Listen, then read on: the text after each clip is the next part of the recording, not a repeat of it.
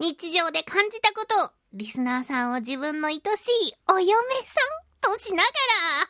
らのんびり語っていくラジオです。我々はいつまでも新婚ですぞ。こんにちはのご挨拶はヘイホー。またねのご挨拶はインラケッチでお送りしております。みんなのもの2023年が終わってゆくぞ。やっと2023年って言い慣れたような気がするのにまた年度が変わってしまう。え、令和は何年だっけ？令和5年？合ってる ?4 年 ?5 年？令和はもう何人にも令和書かないから全然ピンとこないけれども。いやー、今年もいろいろありましたね。田中的なことで言うと一番の、一番の、そうね、ニュースは、りゅうくんとのお別れかな。私が乗っていた愛車、KTM 車の390デュークと言うんでしたが、言うんですが、えー、デューくんと、私はですね、愛情を持って呼んでいたんですけれども、こ、こいっぱい乗ったのもあってね、えー、ま、買い替えだろうなっていう、そういう感じでお別れはもう決まってしまってるわけですよ。はあ、あ、つらかった。大好きなデュー君とお別れつらいよ。ブブブブ。でも、別れは新しい出会いであるからして、ええで、全然次のね、バイクについてまだまだ決めてら、決まってないっていう。今は、あのは、初めてぐらいの勢いであの、カブちゃんを乗っております。カブ。郵便配達とかで使ってたりするじゃん。あのカブさんですよ。あのカブさんのちょっとスピード速いやつ。あれにね、台車としてお借りして乗っているわけなんですけれども、いやー、不思議なのよ、シフトチェンジが。かかと側にもう一個シフトチェン、シフトがあって、前と後ろで踏むんだけど、まあ、今までのバイクと違うのもあって、よたよたするわけよ。そして、なんだろう、あのね、あの、ま、スピードが出ないのもそうなんだけど、あれですね。今までのその KTM ってすごい目に痛いオレンジだったわけですよ。威嚇カラーだったわけ。早いし、威嚇カラーだし。あ、だから、なんか普通にね、あのーま、くる、車と同じ法律で走れて、で、えっと、乗っている時に、もうそんなになんかね、なんか怖い目にあったとか。あ、それはね、車とバイクの違いがあるから、気をつけなきゃいけないことはいっぱいあるんだけど、なんか理不尽に怖い目にあった。バイク乗ってるから怖い目にあったっていうのは、なかったわけよ。例えば煽られたりとかそういう類ね。なんだけど、言うてはなんだけれども、カブちゃんに乗ってから、あの、オラオラされます。押せんだよみたいな。なるべくね、追い抜きやすいように、あの、ちょっと端目に乗ってパルパルしてるわけですよ。で、今までと同じように、車と同じようなスピードではいけないから、どうしても加速が足りないし、えっ、ー、と、4速までなんだけど、4速で走っても、車と、のスピードで流れに乗ってとかできないわけよ。一応さ、あの、60キロ普通に出るから、あの、一般道を走るには問題ないはずなんだけど、やっぱりその流れとか、あの、によって、急にさ、なんていうのか、信号が変わりやすいところは、みんなキュンキュンって曲がってったりするじゃん、車だと。それに合わせて今までは回ってたりとかするんだけど、どうしてももたもたするわけよ。そうすると、早く行けよみたいな感じで、えらい車間が近い車がいたりとか、中には、本当はやっちゃいけないはずなんだけど、あの、クラクション鳴らされたりとか、あとは、あの、ショックだったのは、わざわざ窓を開けて、わざわざ窓を開けて、押せって言われて。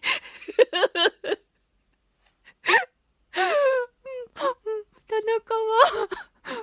交通法規通りに乗っているはずなんですけども、イライラさせましたね。すいませんねって思いながら。なるほど。見た目の威嚇度大切ですね、と思って。次のバイクもいかちいやつ乗ったるわーって思っているところです。こっちがさ、どんなに気をつけててもさ、やっぱ運転が荒い人とかはいるしさ、ね、あの、そういう危険予測みたいなのをしっかりして、私はバイク乗っていこうと思っておりますよ。そんなわけで、りゅうくんとのお別れがあり、あとあとよ辛いこともあれば楽しいこともある。私、私、めいっ子との恋が始まっちゃいそうじゃない？ほら。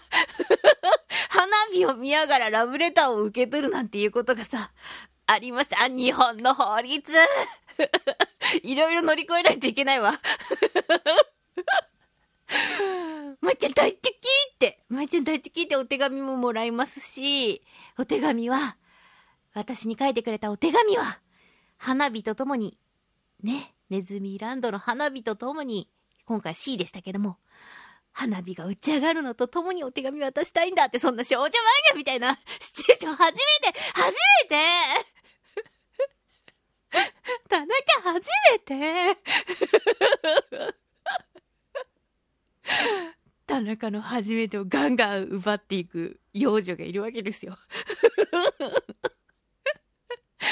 そんなわけで、えー、あの、下のメイクは初ネズミで、えー、大量期のごとくですね、ずっと抱っこして、ビッチビッチしてるの、おい、行くな行くなって言ってビッチビッチ。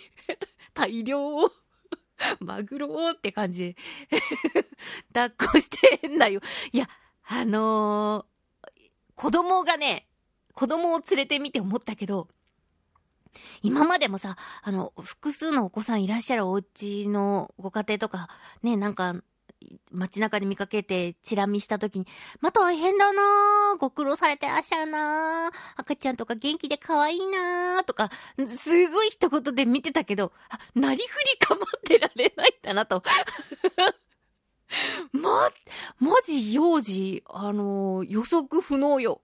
今そこにいたと思って。なんかハンカチ出すためにさ、ちょっとだけ手繋いでたのを離して、ハンカチ出すために皮を開けて、ほんの一瞬よ。シャ、ピュ、ふってみたら、いないみたいな。うちの子どこ行った？みたいな。ああっちの方で、あっちの方で、謎に、あのー、C、海がね、テーマだったので、なんかこう、いろんなオブジェクトがあるんですけど、あっちの方で海藻に絡んでるって言って ダッシュよ、ダッシュ。それもさ、列とか並んでて、列からはみ出していくから、すいません、ほんとすいませんって言いながら列から一回出て、キャッチして帰ってくる。そしてリリースしたくないのにまたリリースされてくんだよ幼児恐ろしい。いや、これが私本当そういうさ、イベントごとの一回だけの感じだったからさ、ああ、大変だった。わははでは済んでるけど、いやー、すごいよ、本当に。お子さんの命を守ってるご両親たちは、素晴らしい素晴らしいと思った経験でしたね。あああ、バイクの話の時にすればよかった。あの、初めての車検に、自分で車検に挑戦するっていうのも今年のことでございましたね。ね。車検した年に、すぐに、数ヶ月後にお別れすることになると、あああ もうこれも良き経験でございますし、あとは夏はね、あのジブリ展で大変エキサイティングな思いをしまして楽しかったし、それから、つい、この間のことでございますが、私、双子座流星群を見てまいりましたわ。双子座流星群。毎年ね、一応、12月に来る双子座流星群でございますけれども、今年10年ぶりにすごく見やすいっていう条件が重なっていて、新月と重なっていたわけなんですよ。そしたら、10年ぶりで、ね、綺麗に星が、流れ星が見えるって言ったら、そら、見に行かなきゃって気になるじゃん？なってはいたんだけど、バイクがね、何しろさ、やっぱりちょっと移動が難しい。いや、移動難しかないんだけど、パルパルするわけですよ。ちょっとだけ心もとないのもあるし、夜どこまで行くって思ってたんだけど、私は観光いたしましたよ。行ってしまいましたよ。ええ富士山の近くまで 富士山の近くの湖まで行きまして、ええ星空を眺めるを観光してまいりました。寒かった遭難するかと思うぐらい寒かった。しかしおかげで空気が澄んでいて、星空は美しく、肉眼で、私別に双眼鏡とか何も持っていないんですけど、肉眼で星がふわふわふわって、本当にね、ちょっと見てると、ピヤーって降ってくる様子が本当にはっきり見えて、いや、美しかった。全然ね、なんかお願いとかはできるような、そんないっぱい降ってんだけどね、お願いできるタイミングと全然合わなくて。ほんとね、見てる、なんかその360度上がさ、ドーム型になってるあの、星の天体のさ、模型みたいのあるじゃん。あんな感じで、あの、こう、まあ、一応真上見てるんだけど、あのー、なんつうのかな。目の下の端の方とかでヒューって落ちてたりするんだよ。あ、あ、あみたいな。見えうる限りのところ全体でピヤーっていろんな方向に落ちるの。私、双子座流星群、映像でしかちゃんと見たことなかったからさ、肉眼で見た時に、あ、こんなにいろんな方向に散らばって落ちるんだと思って、なんかね、星屑みたいな感じだなって思ってすごい素敵だなって思ったんだけど、お願い事が間に合わない、間に合わない。そして欲望がいっぱいあるから、お仕事いっぱい行きますように、おちゃんが長生きしますように、健康でいられますように。そのお願い事がぐるぐるしてあれ、ああ、ど、ど、どのお願いか言っとけばよかった。ああ、また言っちゃったみたいな。いや、でも楽しかった。そして、恐ろ、恐ろしくはないんだけど、恐ろしいのが、鹿ちゃんがめっちゃいるのよ。すごい。いっぱい夜中なんだけどさ、あの、なんかカサカサ音がして、他にもね、車でいらっしゃってるような、その天体観測とかさ、撮影の方みたいな方が車でいっぱいいらっしゃってて、その湖の縁に。で、私その端っこにヒョンっているんだけど、なんかカサカサっていうか誰かいらっしゃったのかなってふって、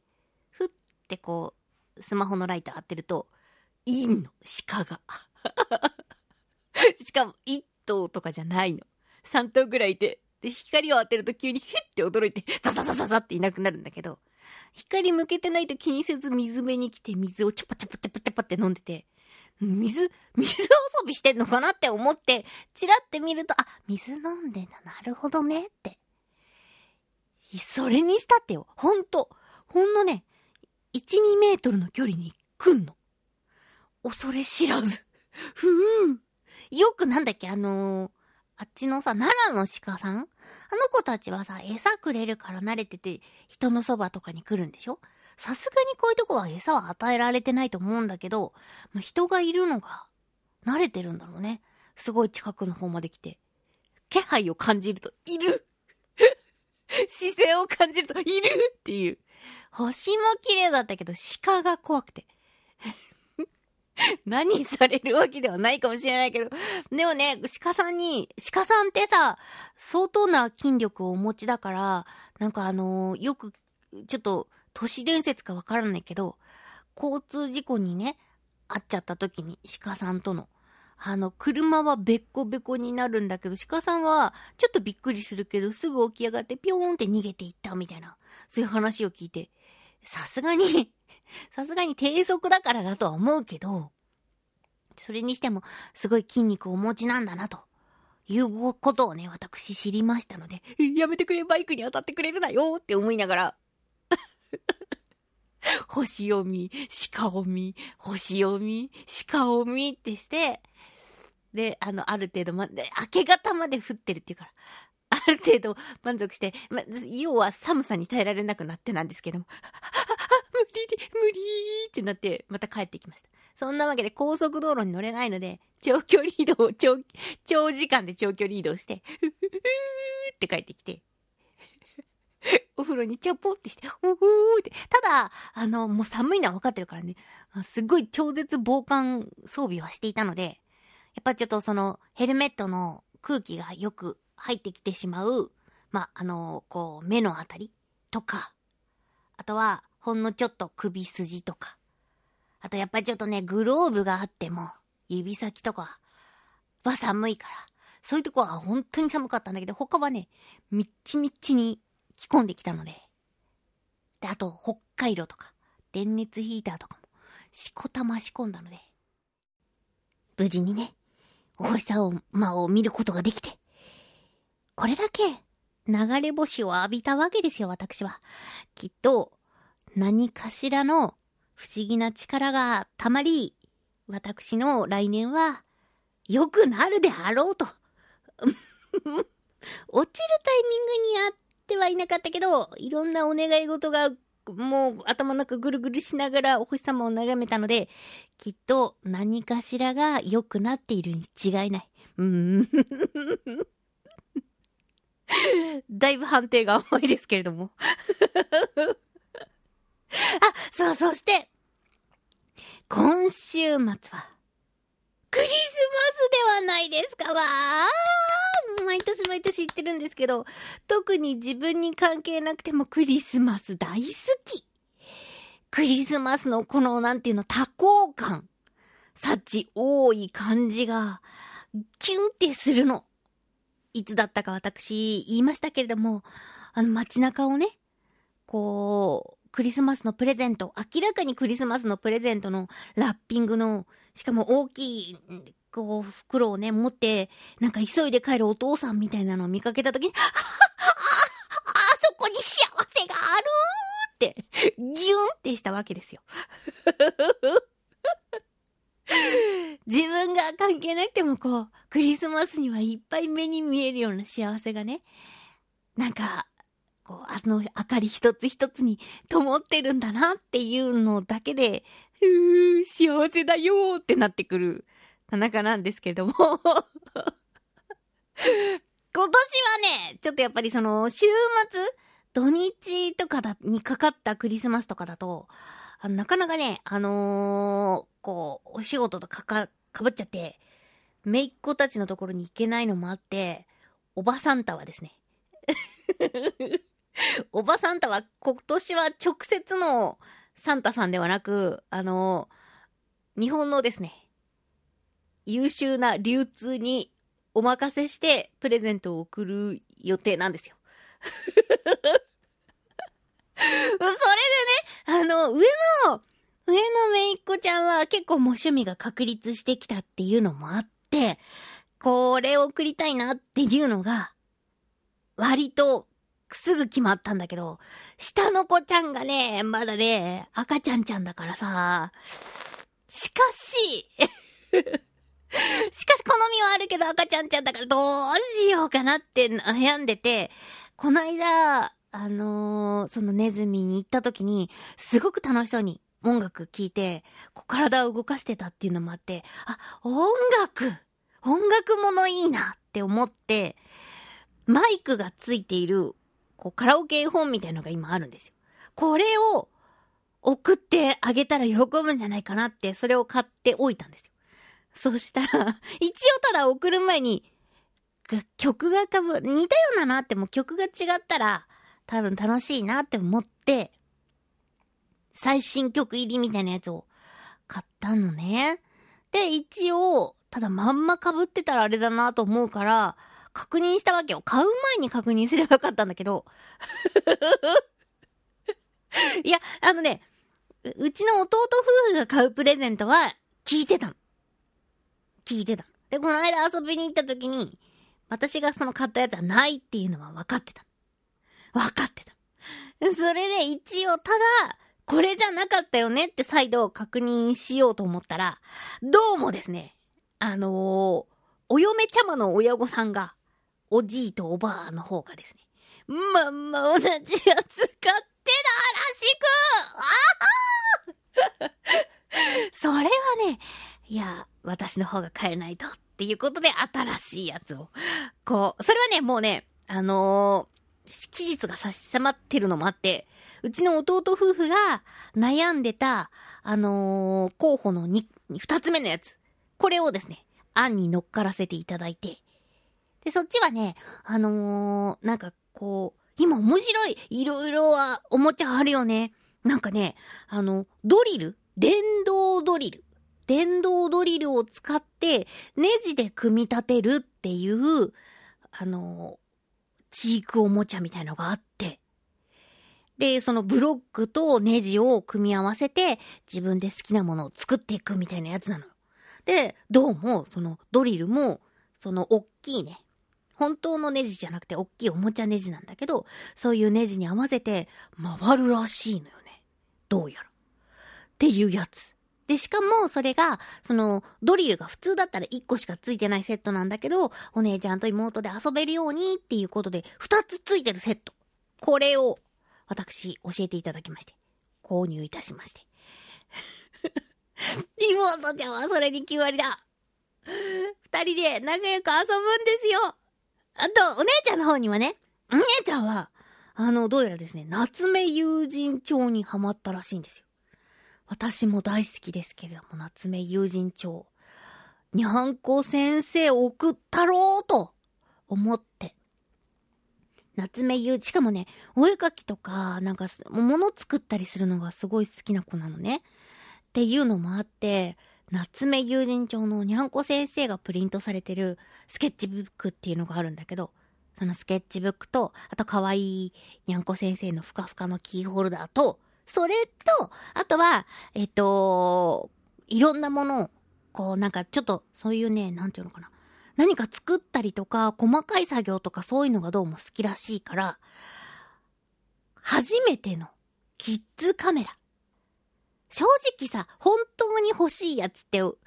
親からもらったりとかするし、自分がそのオーダーすると思うのよ。ただ、やっぱりさ、そのなんか、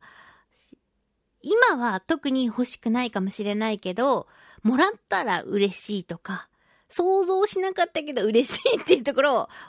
お、おばさんとは狙ったわけですよ。私はあの当時、なんとなくね、似てる感じがすんの。だから私があの当時欲しかったなっていうやつが来たらいいなと思って、喜んでくれるかわかんないけど、キッズかカメラ、なんとかね、めいっ子の初めてになろうとしてるわけです。おばさんた、いやらしい。初めてのキッズカメラ、カメラを私がプレゼントするわけです。これを、えー、セットにして、えー、日本の素晴らしき流通にお任せして、弟家にですね、田中家に送る予定でございますよ。田中家から田中家に 喜んでくれるといいなめいっ子ちゃんの、めいっ子ちゃんたちの、サンタさんに、良きサンタさんになれるといいなと思いながら、さっきね、あの、お家で、ラッピング作業をして、そして、この後、帰ったら、配送しようと思っているところです。どこにお任せするかなやっぱり、にゃんこのところか。それとも、急いで持ってくれそうな、急便さんか。そんなね、業者悩まんでもええかもしれないけど、そこも、そこもこだわりで。というわけで、ワクワクしたクリスマスを、私はですね、クリスマス前の準備をですね、楽しく過ごしたわけですよ。いやー、人へのプレゼントだろう。もうなんか探すのも悩んでる時間ほんと楽しいよね。あー、喜んでくれるかなどうなのかなって思いながら、一生懸命探しまして。そして、本当に、もう明日になるかと思うんですけれども、23日、またですね、別途直接皆様にクリスマスをお届けする機会があるんじゃないかなと。それは、ポロンちゃんのお力を借りて。というわけで、ポコダンの生配信イベントが23日にございます。きっとね、あの、我らがポロンちゃんも、出演するんじゃないかなと思っておりますので、よかったらですね、えぜひ当日見ていただいたり、アーカイブ残っておりますのでね、アーカイブで楽しんでいただければなと思っております。よろしくお願いします。さあ、今回のテーマ。今年の総評でございます。みんなのメール紹介してまいります。えー、まずは、M 嫁ネーム、ちのたんちゃんからメールいただきました。ありがとうございます。まやちゃん、ヘイホー、ヘイホー、ちのたんです。どうもどうも。今年の総評、うんうん。今年は、実は、私的にはチャレンジの年で、ネイリストの資格を取るべく、勉強してました。おお不器用なので物になるか心配だったのですが、無事に資格を取れましたわあおめでとうそうだったんだ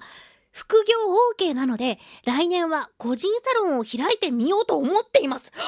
すごい行き詰まった気持ちの時に、マヤラジに助けられたので、来年もどうぞ元気で楽しいお話をお願いします。それでは、インラケーチ !2 年目妻、ちのたんよりということで、ちのたんちゃんからメールいただきましてありがとうございます。わ、わ、おめでとうそうなんだそうやって、なんかステップアップするために頑張ってたんだね。偉かったね。すごいね。いやー、なんか我がことのように、こういう嬉しい報告嬉しいね。そして、サロンを開いちゃう。わー。でも今ね、私あのー、レンタルスタジオとか自分で予約して使ったりすることもあるんだけど、なんかそういう、あの、簡単に借りられるようなレンタルスペースとかを検索してると、なんかね、あの、えっと、台所付き？キッチン、レンタルキッチンとか、レンタル鏡張りのダンススタジオとか、そういうような、何でも借りられる時代なのね。で、中には、その、えっと、エステの設備が丸々ある、そういうレンタルスペース、借りれます。みたいなのもあるから、あ、個人で何か始めるの結構簡単な時代なんだなって、なんとなしに思ってたの。あそういう感じで、なんか、きっと届け出とか法律的な問題が特に問題なければ、ほんと今すぐにでも始められちゃうんだろうね。うわー、ちのたんちゃんどこだっけ関東だっけ？行く気満々になってる 普段今ね、まあ、あのー、おそまがいるから全然ネイル、要所要所でしかしなくなっちゃったの。かじるからね、おそまが。あのー、しなくなっちゃったんだけど、いやー、ちのたんちゃん開業すんだったら、わし行かないと。やっぱり。旦那として。知らず知らずのうちに寄り添っていたっていうことでこれはいいのかな？チロ？チロ？おこがま、おこがましいこと言ってきて。いや、でも嬉しいね。なんか何かしら、何かしら私が力になれてたんだったら、もうそら、最高でございますわ。そして、私を、お客様にすることも考えてみてはどうかなにやり。てんこ盛りのやつやる。いっぱいお金握りしめて、これで、てんこ盛りにしてくださいって言ってお手手出しに行くから、ぜひともよかったらですね、私に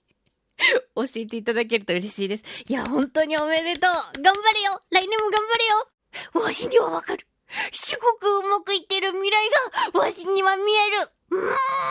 ホップ、ステップ、ジャンプでござるよ。ああ、おめでとう。ちのたんちゃんおめでとうございました。メールありがとね。それでは、次のメールのご紹介です。えー、むよめネーム、モフィンちゃんからメールいただきました。ありがとうございます。皆さん、ヘイホー、ヘイ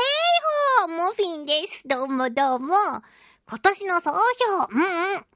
いいことで言えば、美味しいもの食べて、ライブに行って、いいお酒を飲んで、ちいかわを楽しんで、やっとコロナ禍が明けて、元の生活に戻れたなって感じられる一年でした。うーん、そうだね。今年はもう本当に気にせずお外出られるようになったっていうのが大きいよね。もちろんさ、病気自体がなくなったわけじゃないから、気をつけなきゃいけないこと、予防はね、続けていったりとかしなきゃいけないけど、なんか心のさ、こう、窮屈さみたいなのがなくなって、そういう意味では、なんか、100%で楽しんでも大丈夫っていう気持ちになれたっていうのが、かなりそこはね、コロナ禍前に戻ってきたなって思うよね。楽しいことはね、全力で楽しむっていうのは全然悪いことじゃないからさ。いや、よかったよかったと。うんうん。そして、悪いことで言えば、やはりグランドスラムの白田和秀さん、ラピュータのアキさん、爆竹の桜井敦さんという、よく聴いてたバンドのメンバーが相次いで亡くなられたことです。はあ。その他にも音楽好きなら知らない人はいないと思われる大物ミュージシャン、ジェフ・ベックさんや高橋幸宏さんや坂本隆一さんなど、世界的に活躍されてたミュージシャンも。ああ、そうような。今年はなんか、すごくよくミュージシャンさんの訃報を聞いたなっていう。なんでさ、訃報ってなんか、うーん、続いちゃうよね。これは仕方ないことなのかもしれないけれども、人間ってね、順番でございますからね、逃れられないことかもしれないけど、やっぱり、ちょっと自分が身近に思ってる人とかにそういう不幸が続くと、辛いなっていう気持ちあるよなでもね、ミュージシャンとかそういう方たちは音楽自体は永遠だからな。素敵な音楽ずっと聴いていくっていうね。はあ。久しぶりに人前での弾き語りっぽいのも、この1年で2回させてもらいました。おー !2 回目はつい、この前、12月16日にやってきたばかりですが、初めてのお店で、ほぼ初対面の人たちの前で、予想以上にボロボロでした。でも、その後に美味しいものを食べに行けたのでよかったです。それでは、皆さん、いいんだけ？ちということで、モフィンちゃんからメールいただきました。ありがとうございます。ねえ、本当につい先日じゃないのよ。おや？私に出演の時の動画がないんじゃないですか？萌ちゃんに見せるような動画ないんですか？ほら、嫁の晴れ舞台はさ、私ちゃんとさ、刻んでおきたいじゃん、心に。ね？来年は2回と言わず、もうシーズンごとに、毎シーズン出るみたいな感じでさ。音楽活動羽ばたいて、それを田中に送ってよ。恥ずか、恥ずかしがり屋さんだったりするからね。みんなね。無理にと言わないですけども、私はいつでも、もうオープンマインド、いつでも待っておりますので。いやー、もうみんちゃんの来年も羽ばたくよ。うーん。モフィンちゃん、メールありがとうございました。それでは次のメールのご紹介です。えー、む嫁ネーム。悲しかった出来事を蹴散らしたい嫁ネーム。金山ちゃんからメールいただきました。ありがとうございます。あの、有名なね、クリスマスソングね。そうよ、飛ばしていくわよ。えー、まやちゃんちゃん、ヘイホー、ヘイホー今年も振り返ると、かつてなく現実逃避に没頭した一年でした。研修にしろ仕事にしろ、なんか合わないことさせられてんなぁと感じる機会が今年はとても多かったので、その度にひたすら可愛い女の子がキャッキャウフフしてるだけのアニメを見て、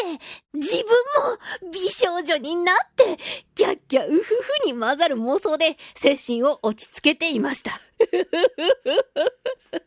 可愛い美少女がいっぱい。えー、また、コロナが5類に移行したこともあり、大学時代の友人と飲みに行く機会も多かったのですが、久しぶりに会った友人が、簿記を取って転職した話を聞き、おお、簿記を取って転職したらーってやってる自分を無双したりもしました。ままならない現実から逃れるために。来年はせめてどちらか一つでも現実にしたい可能米が高いのは前者かなと思っていますが、ナチュラルに読めた。可能米。まやちゃんちゃんはどう思いますか？それではまやちゃんちゃんいんだけということで、金山ちゃんからメールいただきました。ありがとうございます。いや、もうね、あれよ、どっちにも私は可能性をビシバシ感じるな特に 可能性ということでね、もう可能性を数値にするのであれば、あれよ、100%よ、100%。前者。ほんのちょっとプロのお力を借りるだけで、多分今すぐにでも美少女になれるから、そうすると、むしろじゃあ今美少女ってことと言い換えて差し障りないのでは？今、金山ちゃんは美少女なのでは？ね。これはだからもう、前者は今美少女ってことになったじゃん？後者に関しては、やっぱりね、私、やるときやれる子だと思うのよ、金山ちゃんは。っていうことはさ、ほんのちょっと時間をかけてお勉強するだけで、すぐ資格取れるでしょ？そしたら、その資格取った時点で、さてどうすっかなっていう選択肢が増えるわけだからさ、後者に関してもそう難しい話ではないから、まあ、可能性で言うと、まあ、その実際、簿記取った後にどうするかっていうのは、その時の選択肢だから、まあ、簿記自体は取れるじゃん。あ、9、そのね、選択肢どうするかって問題があるから、100%とは言わないけれども、95%よ。簿記自体は100%よ。というわけで、来年は、来年は思う存分自分の思う通りになる年になる。なるよ私が祈りを込めとくから。うーん、にょ、にょ、にょ、にょ、にょ。私、もうほんとさ、嫁ちゃんた、お嫁ちゃまたちのことみんなみんな可愛いし愛してるけど、もう自他共に認める看板、美少女っていう看板がかかった嫁が一人加わるってことですね、来年。嬉しい 嬉しい私の嫁に美少女がおりますって言っちゃう。頑張れよカネマンちゃん頑張れわし本気で応援しとるぞメールありがとうございましたいやーもう今年もみんなの、みんなのこのメールの力があって、村じゃ成り立っております。皆様今年メールくださった皆様、本当にありがとうございます。来年も、みんなの力が必要です。よろしくお願いいたします。いい一年だったマヤラ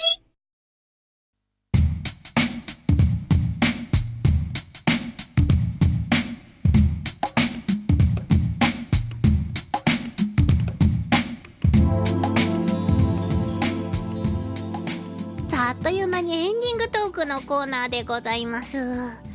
皆様、2023年、今年も誠にありがとうございました。みんなが聞いてくれるから、みんながメールくれるから、私の力になっております。そう。今日はさ、すごく嬉しい報告とかを聞いてさ、ちょっとでも力になれてるかな、みたいなことを言ったけど、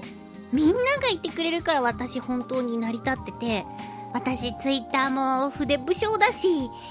ブログもちゃんとやってないし、そういう中で、日々生活してる時に、あ、これは絶対ラジオで報告しようって、ここでみんなにお話しすることが生活の一部になってて、それっていつも生活してる中でみんなのことをずっと考えてるっていうことなのね。本当当に私みんながいないとやっていられないわけですよ私の私のことを1年生かしてくれたのはみんなの力です。ありがとう。というわけで。私は積極的にですねみんなの力をすすっていくタイプなので来年も 来年も私が生きていくためにはみんなのメールが必要ですよ。わかりますね。来年はえー、お正月どうだったえこちらをですねメールテーマにしようと思います。来年一発目お正月どうだった？この問いに関していろいろ何でも結構です。お答えいただければなと思います。来年のメールテーマ一発目お正月どうだった？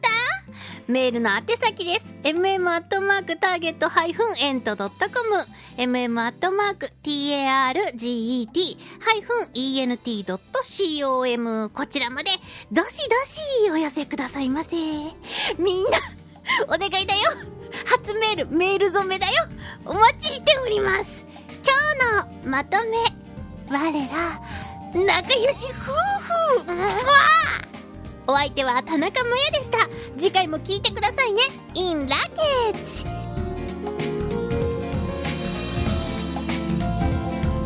田中萌のまやまやラジオ。この番組はターゲットの制作でお送りいたしました。